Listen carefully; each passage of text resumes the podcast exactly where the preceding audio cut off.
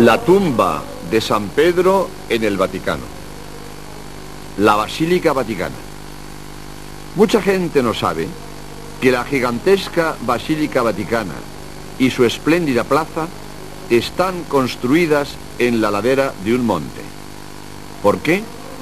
Solo hay una razón, que allí estaba la tumba de San Pedro.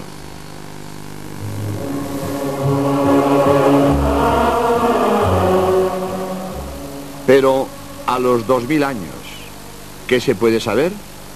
Vamos a tratar de los estudios arqueológicos y científicos realizados.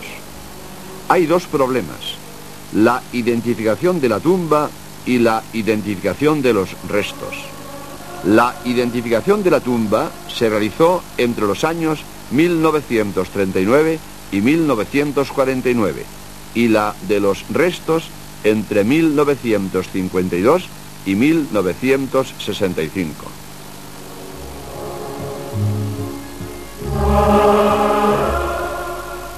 El nombre de Monte Vaticano es de origen etrusco.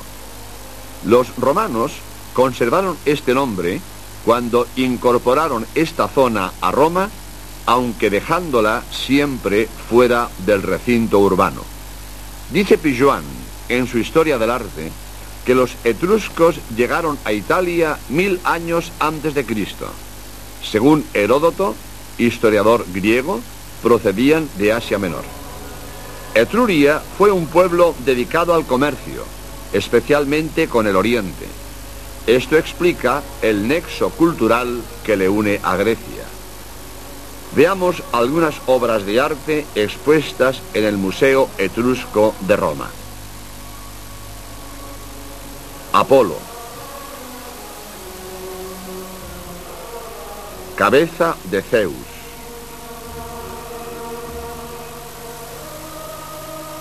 Cabeza de varón.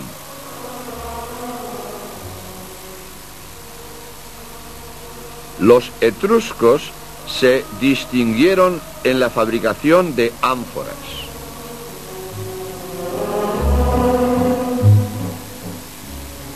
Y en la artesanía de los metales.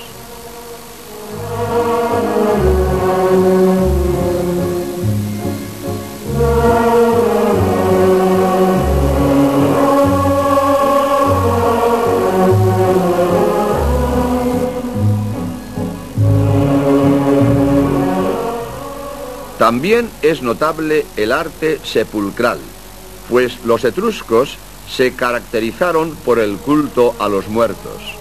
Es característica la sonrisa de los sarcófagos etruscos, símbolo de la felicidad del más allá.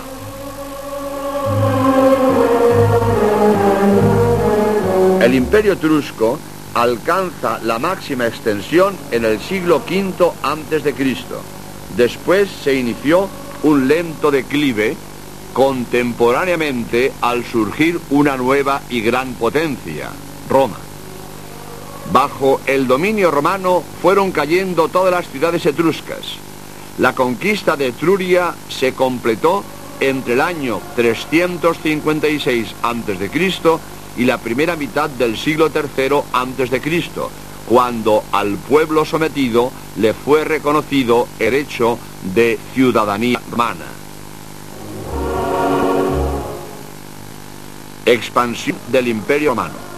El Imperio Romano alcanzó una extensión impresionante. Toda zona coloreada pertenecía al Imperio Romano. Los diversos colores corresponden a lo conquistado por distintos emperadores. Las primeras guerras púnicas, 264-201 a.C., durante la República Romana, dieron a Roma el dominio sobre el Mediterráneo.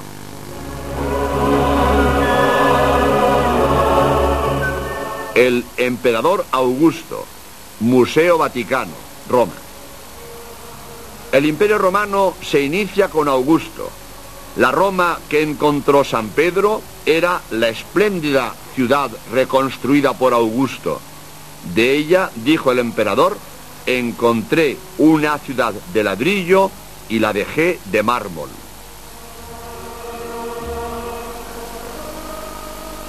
El ara de la paz de Augusto. Augusto, después de pacificar España y las Galias, lo celebra con su famoso altar de la paz imperial.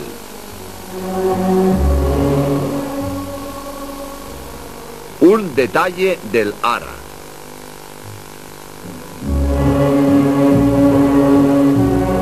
El emperador Claudio, Museo Capitolino de Roma. Durante el mandato del emperador Claudio es cuando contamos con las primeras noticias ciertas de la llegada del cristianismo a Roma. Hacia la mitad del primer siglo se calcula que llegaron a Roma 40.000 judíos, según dice Humberto Fasola en su libro Pedro y Pablo en Roma. Las relaciones de los judíos de Roma con Palestina nos las cuenta Filón y es natural suponerlas dadas sus bien conocidas cualidades de comerciantes. Suetonio, autor de las biografías de los doce primeros emperadores romanos, en la vida de Claudio afirma que el emperador expulsó de Roma a los judíos, promotores de continuos tumultos motivados por Cristo.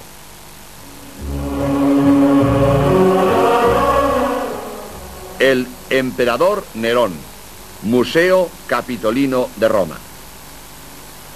Roma fue incendiada por Nerón la noche del 18 al 19 de julio del año 64. El incendio duró nueve días, pues un fuerte viento lo propagó a casi toda Roma. Se corrió la voz de que este incendio lo provocó Nerón. Algún crítico moderno lo pone en duda, sin embargo, varios escritores de aquel tiempo, como Suetonio, Plinio, Estancio, etc., acusan explícitamente a Nerón del incendio. De hecho, sabemos que Nerón había mostrado deseos de reconstruir Roma para hacerla más bonita. Desde luego, el incendio le dio la oportunidad para ampliar su mansión sobre la parte de la Roma que ardió. Esta gigantesca mansión fue llamada Domus Aurea y alcanzó la extensión de dos kilómetros cuadrados. Para disculparse del incendio que él provocó, echó la culpa a los cristianos. Tácito, historiador romano y miembro del Senado, en una fecha próxima a los acontecimientos, dice en sus anales 1544 que Nerón culpó a los cristianos del incendio.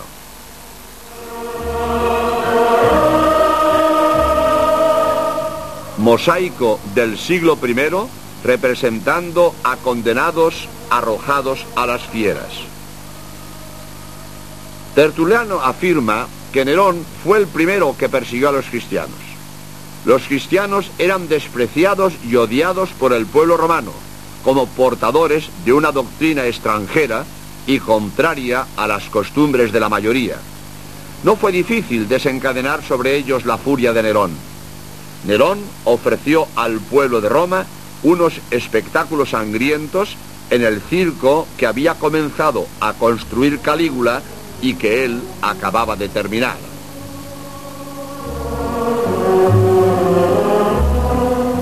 Obelisco de la Plaza de San Pedro. Este obelisco que está hoy en el centro de la Plaza de San Pedro, abrazado por la gigantesca columnata de Bernini en su cuádruple fila, estaba en el circo de Nerón. En el año 39 fue traído por Calígula desde Heliópolis, en Egipto. Es de una sola pieza, pero debió romperse en el traslado, pues Plinio dice que medía 45 metros de altura y hoy tiene solo 26. Fue instalado aquí por el Papa Sixto V en 1586. Este obelisco es hoy el único testigo presencial del martirio de San Pedro, pues entonces estaba en el centro del circo de Nerón.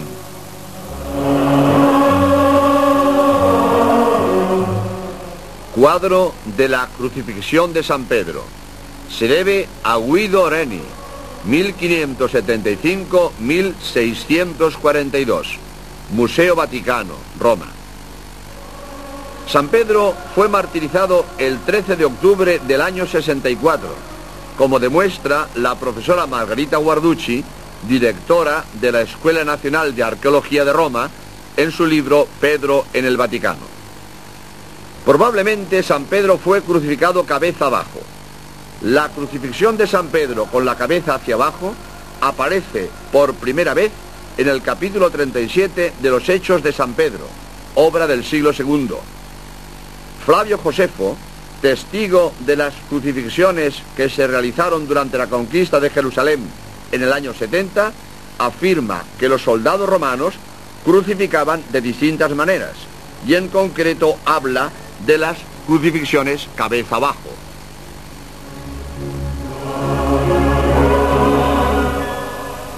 Pedro, después de ser martirizado, fue sepultado en la necrópolis del Monte Vaticano, próxima al Circo de Nerón.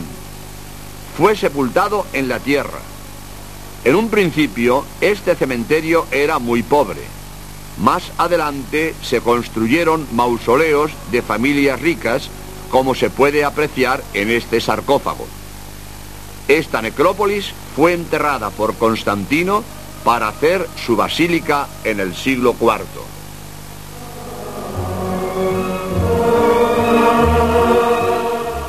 Pintura del siglo IX. Representa la victoria de Constantino sobre Magencio. Constantino, después de su victoria sobre Magencio en la batalla del puente Milvio, el 28 de octubre del 312, firma en Milán en febrero del 313 la paz con la Iglesia y comienza una serie de obras destinadas a glorificar al Dios de los cristianos que, como él pensaba, le había concedido milagrosamente la victoria.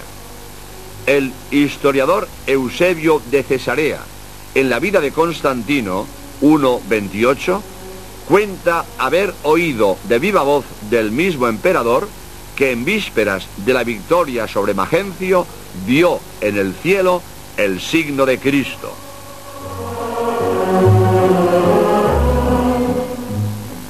Junto a la Basílica Lateranense de Roma está este obelisco donde se lee. Aquí fue bautizado Constantino por San Silvestre.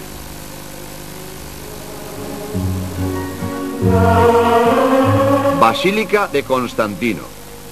Quizás por sugerencia de San Silvestre, que era entonces el sucesor de San Pedro, Constantino decide levantar su basílica en honor del príncipe de los apóstoles.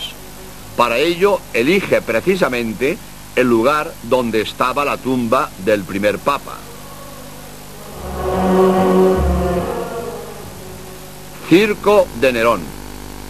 El haber hecho una gran explanada en la ladera de un monte, con 11 metros de desnivel, teniendo a pocos metros el gran circo de Nerón, de 350 metros de largo por 100 de ancho, no tiene sentido si no es porque tenía la seguridad de que allí estaba la tumba de San Pedro. Para emprender una obra tan gigantesca en lugar tan complicado, no era suficiente una vaga tradición. Sin duda, Constantino estaba seguro que allí estaba enterrado San Pedro.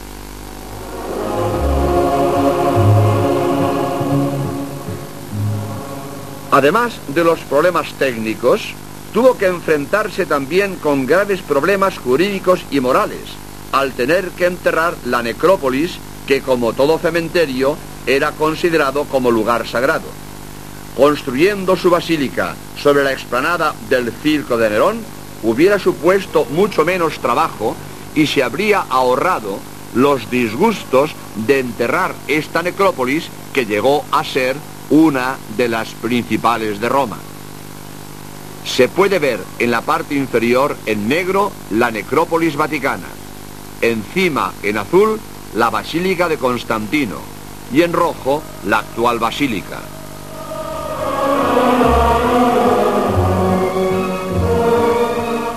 En un principio, todas las sepulturas de esta necrópolis eran paganas, De ahí las figuras de sátiros y de ninfas, y las inscripciones alusivas a la mitología romana, como Baco Dionisio, símbolo de la felicidad pagana.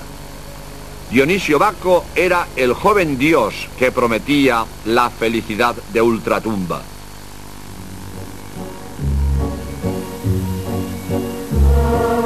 Más tarde empiezan a aparecer signos cristianos como el crismón en el ángulo superior derecho de esta lápida de Flavio.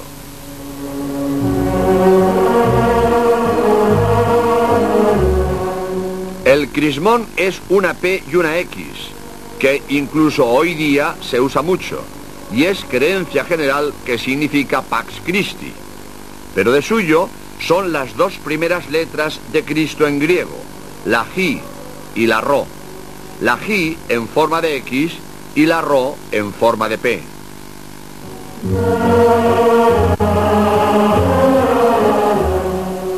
Un mausoleo ya totalmente cristiano. El mosaico de Cristo Sol representa la ascensión de Cristo. Cristo asciende al cielo sobre una cuadriga de caballos blancos. Nótese la dirección de los caballos. De la cabeza de Cristo salen rayos como los del sol. Es una escena simbólica muy conocida en la literatura primitiva cristiana.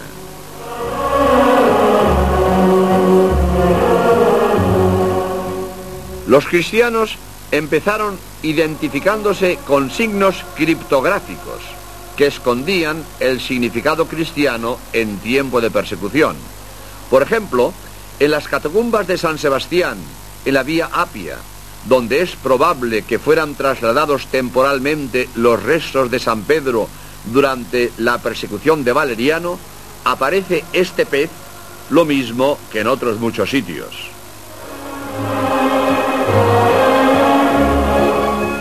El pez era un signo criptográfico cristiano, pues el pez en griego se dice igis, que es un acróstico, es decir, cada letra es la primera de uno de los atributos de Cristo.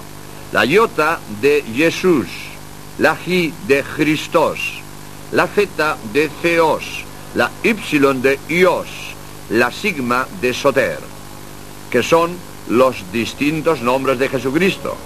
Jesús, Cristo, Dios, Hijo y Salvador. Al principio los cristianos se expresaban en griego, que era la lengua culta de la Iglesia. Durante el siglo IV se fue introduciendo el latín.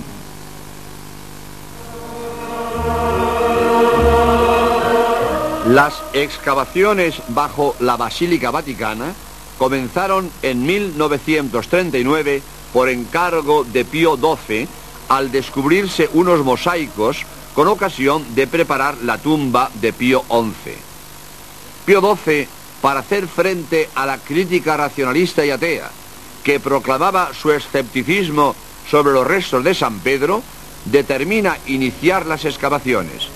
Hicieron los trabajos los padres jesuitas Kirschbaum y Ferrúa y los señores Getty y Yoshi.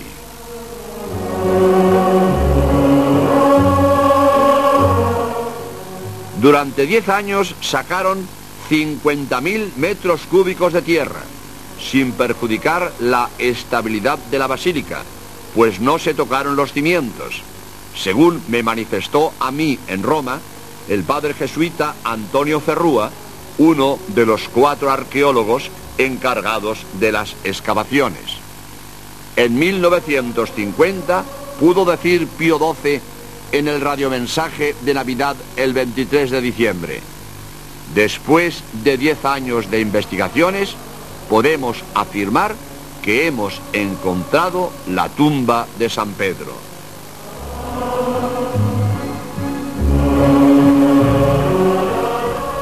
Efectivamente, en las excavaciones de la necrópolis, precisamente debajo del baldaquino de Bernini, apareció una tumba abierta y vacía, cubierta por unas grandes tejas planas, llamadas bipedales, por sus dimensiones de dos pies de lado, y cavada en la tierra, como perteneciente a una persona pobre. Pero esta sencilla tumba debió después de tener mucho interés, pues está rodeada de unos muros para protegerla de las filtraciones de agua existentes por la pendiente en aquella ladera del Monte Vaticano. Protección que no se encuentra en las tumbas vecinas.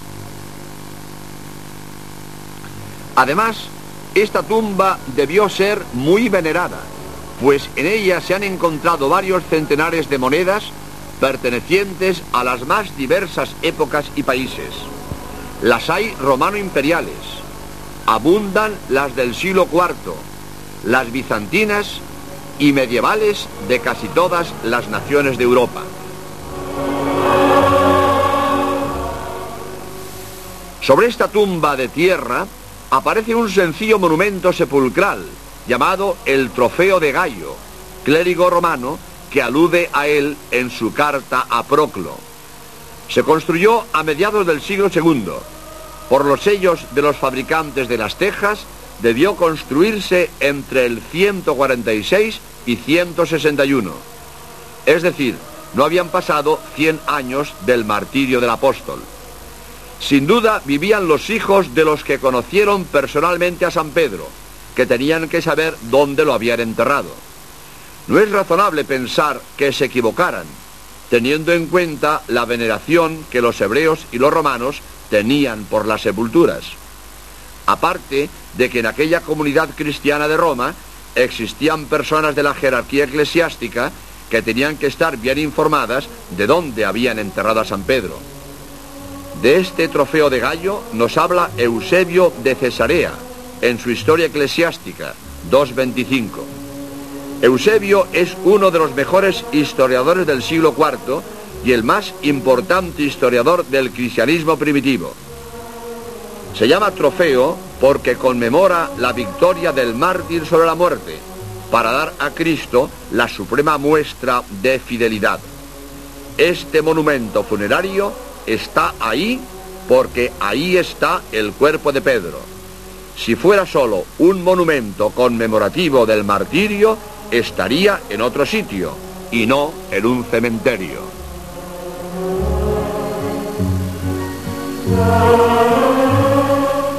El trofeo de Gallo fue incluido en la Basílica de Constantino que se comenzó en el año 322. La Basílica de Constantino fue funeraria, no litúrgica, sin altares. Dejó abierto el acceso a la tumba, por eso aparecieron en ella tantas monedas.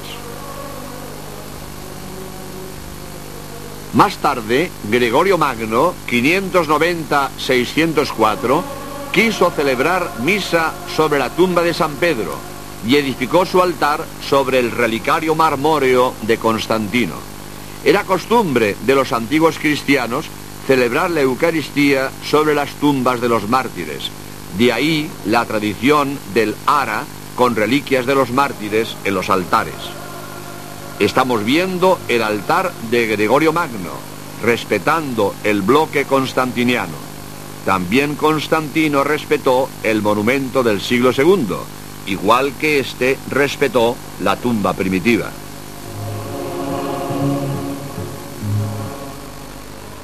Más tarde edificó su altar Calixto II, 1119-1124. La Basílica de Constantino estuvo en pie 12 siglos, pero al llegar el Renacimiento estaba ya en ruinas y el espíritu creador de aquel tiempo reemplazó el vetusto edificio por otro nuevo al estilo de la época. En 1506, Julio II encarga al mejor arquitecto de su tiempo, Bramante, la actual basílica.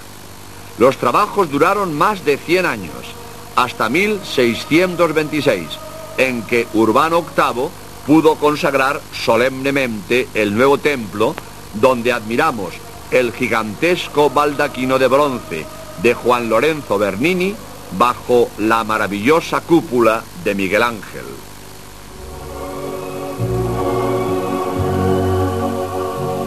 Esta superposición de altares papales nos habla de que la veneración de la tumba de San Pedro se ha transmitido de siglo en siglo hasta hoy.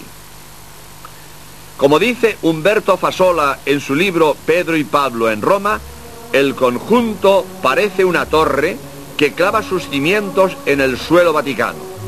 En cada intervención que allí se hizo, por difícil que fuera, se trató siempre de respetar la precedente construcción con el único intento de transmitir su recuerdo a las futuras generaciones.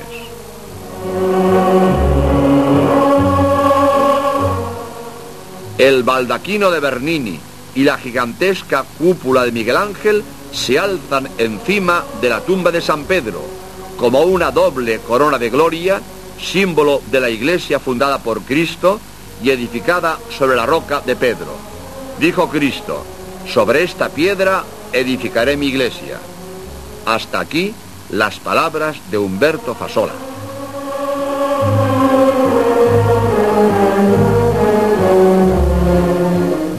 La evolución de esta tumba está en oposición de la evolución de todas las tumbas históricas. Lo normal en la historia de una tumba es su decadencia. En esta tumba observamos un desarrollo progresivo, según el cristianismo se iba extendiendo por el mundo. La veneración de esta tumba ha ido en constante crecimiento a través de la historia.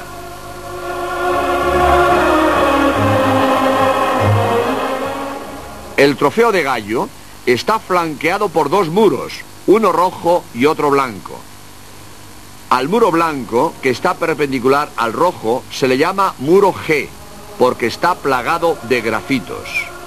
Los grafitos eran inscripciones con punzón en el enlucido del muro. Estos grafitos constituyen una verdadera selva de rayas en un enmarañamiento tal que a primera vista parece indescifrable. La misma multitud de los epígrafes es ya un indicio muy significativo. Revela en efecto que era un lugar muy frecuentado y venerado por los fieles. Estos grafitos han sido interpretados por la profesora Margarita Guarducci, arqueóloga epigrafista y primera autoridad mundial en epigrafía griega comenzó el estudio de los grafitos en 1952. Cuando yo estuve en Roma para estudiar sobre el terreno el tema de esta conferencia, ella tuvo la amabilidad de recibirme en su casa y concederme una entrevista de cuatro horas, firmándome al final uno de sus libros.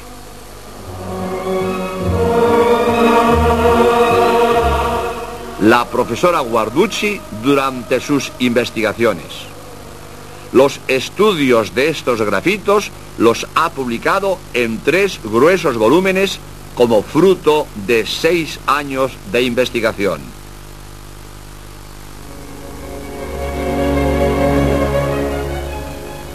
Después de un largo y profundo examen de los grafitos, ha descubierto en el muro G algunos interesantísimos. Se repite mucho el monograma de Pedro, que es una P con tres rayitas horizontales al final del palo vertical, en forma de llave. Significa Pedro el de las llaves. Alude al pasaje evangélico de San Mateo 16-19, en el que Cristo entrega a Pedro las llaves del reino de los cielos, es decir, le da la suprema autoridad en la tierra.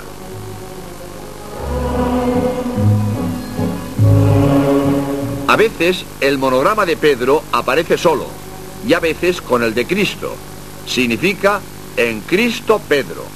La unión de uno y otro había llegado a ser una realidad en el corazón de los fieles.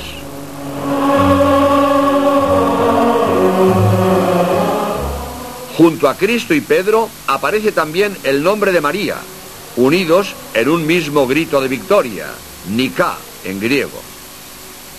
Se resaltan los signos de Cristo, de Pedro, de María y de Victoria para que se vean mejor.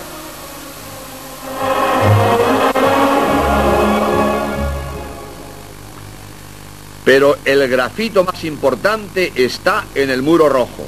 Dice, Petros Eni, que significa Pedro está aquí. La profesora Guarducci piensa que es del siglo II, hacia el año 160. Esto es muy importante, pues demuestra que los fieles del siglo II estaban convencidos de que precisamente en este lugar estaba la tumba de San Pedro y el martirio del apóstol estaba muy cercano.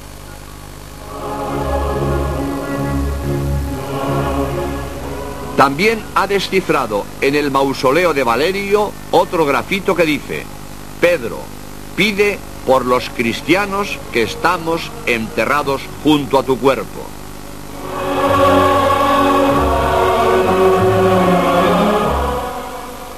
Junto al grafito Pedro está aquí del muro rojo, aparece en el muro G un nicho recubierto de mármol blanco. En este nicho, que tiene 77 centímetros de largo por 29 de ancho y 31 de altura, se encontraron unos huesos humanos y los de un ratoncillo que debió colarse después por una rendija, pues mientras los huesos humanos tienen tierra adherida, los huesos del ratón están limpios de tierra. Los huesos humanos debieron estar envueltos en una rica tela de púrpura y oro, por los hilos que allí se han encontrado, y porque algunos huesos están manchados del rojo de la tela. El que estos huesos hayan estado envueltos en una tela tan rica demuestra la altísima dignidad que se atribuía a aquellos restos.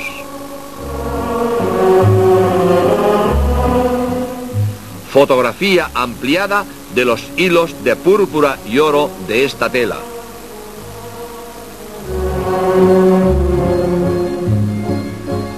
San Pedro de El Greco, Catedral de Toledo.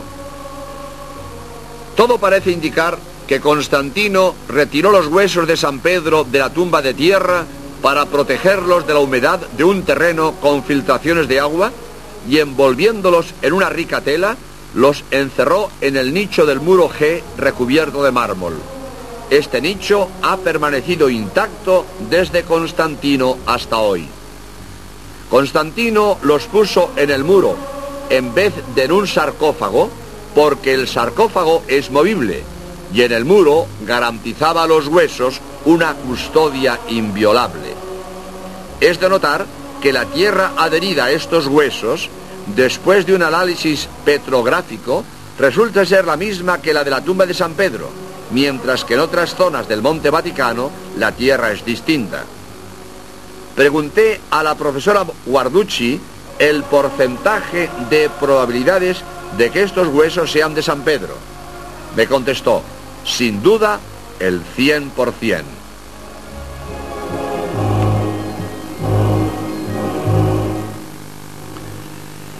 Estos huesos han sido analizados por el doctor Venerando Correnti, catedrático de antropología de la Universidad de Palermo. El resultado es el siguiente. Son los huesos de una misma persona. Esta persona era varón, de complexión robusta, murió en edad avanzada y vivió en el siglo I. La profesora Guarducci ha publicado la identificación de estos huesos en un libro titulado Las reliquias de San Pedro bajo la Basílica Vaticana, publicado por la Editorial Vaticana en 1965.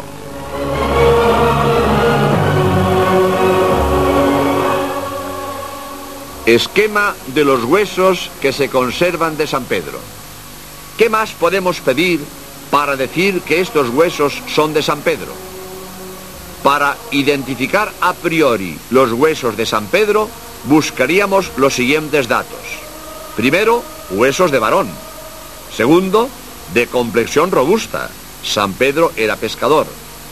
Tercero, que hubiera muerto en edad avanzada. San Pedro tendría al morir unos 70 años. Cuarto, que haya vivido en el siglo I. Quinto, que sus restos hayan sido guardados con veneración. Todo esto lo tenemos en los huesos encontrados. ¿Qué más podemos pedir?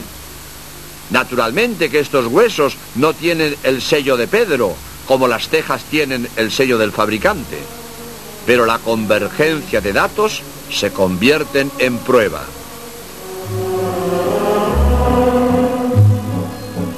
Todas estas ideas son de la profesora Guarducci, que ha recibido el Premio Italia 1984 a la investigación científica y que ha visto publicada su obra Pedro en el Vaticano por el Instituto Poligráfico del Estado italiano.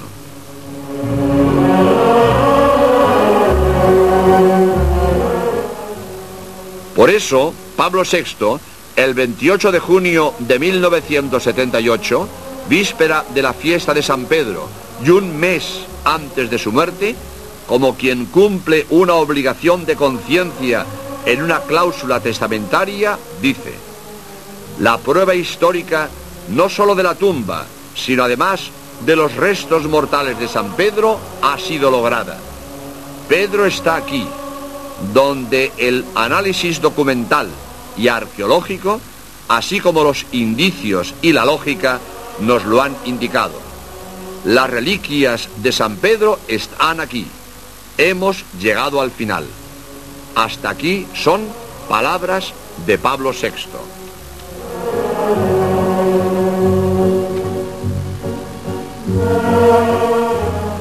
El recuerdo que ha quedado de San Pedro en Roma, desde su tumba hasta la cúpula de Miguel Ángel, es incomparablemente superior al de todos los emperadores romanos, de los que de la mayoría solo quedan ruinas.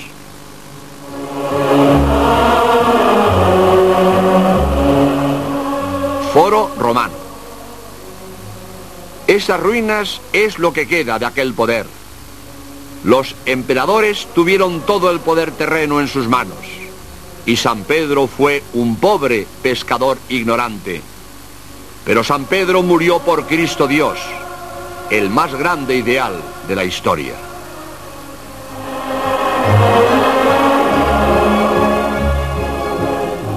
Cristo, el hombre que más ha influido en la historia de la humanidad y el hombre más amado de la historia. Cristo, el hombre que con su doctrina de amor al prójimo hizo posible en la historia la abolición de la esclavitud la igualdad de los derechos de la mujer ante la ley y hoy el derecho a vivir del no nacido, en contra de los que defienden el aborto, que quieren legitimar la condena a muerte de un inocente. La doctrina de Cristo defiende siempre los derechos del tratado injustamente.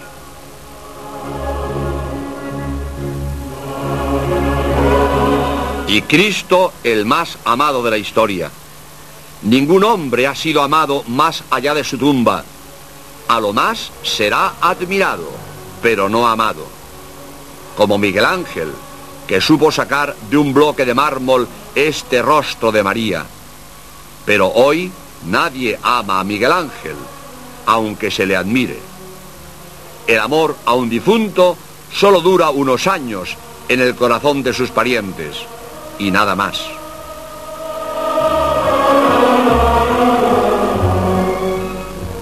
Pero Cristo hace dos mil años que murió y hoy se le ama como a nadie en el mundo. Miles y miles de hombres y mujeres lo han amado hasta la muerte. Unos dando la vida de golpe, como los mártires. Otros dándosela gota a gota, consagrándosela por entero. Millones y millones de cristianos que lo aman con locura y están dispuestos a morir por él antes que traicionarle.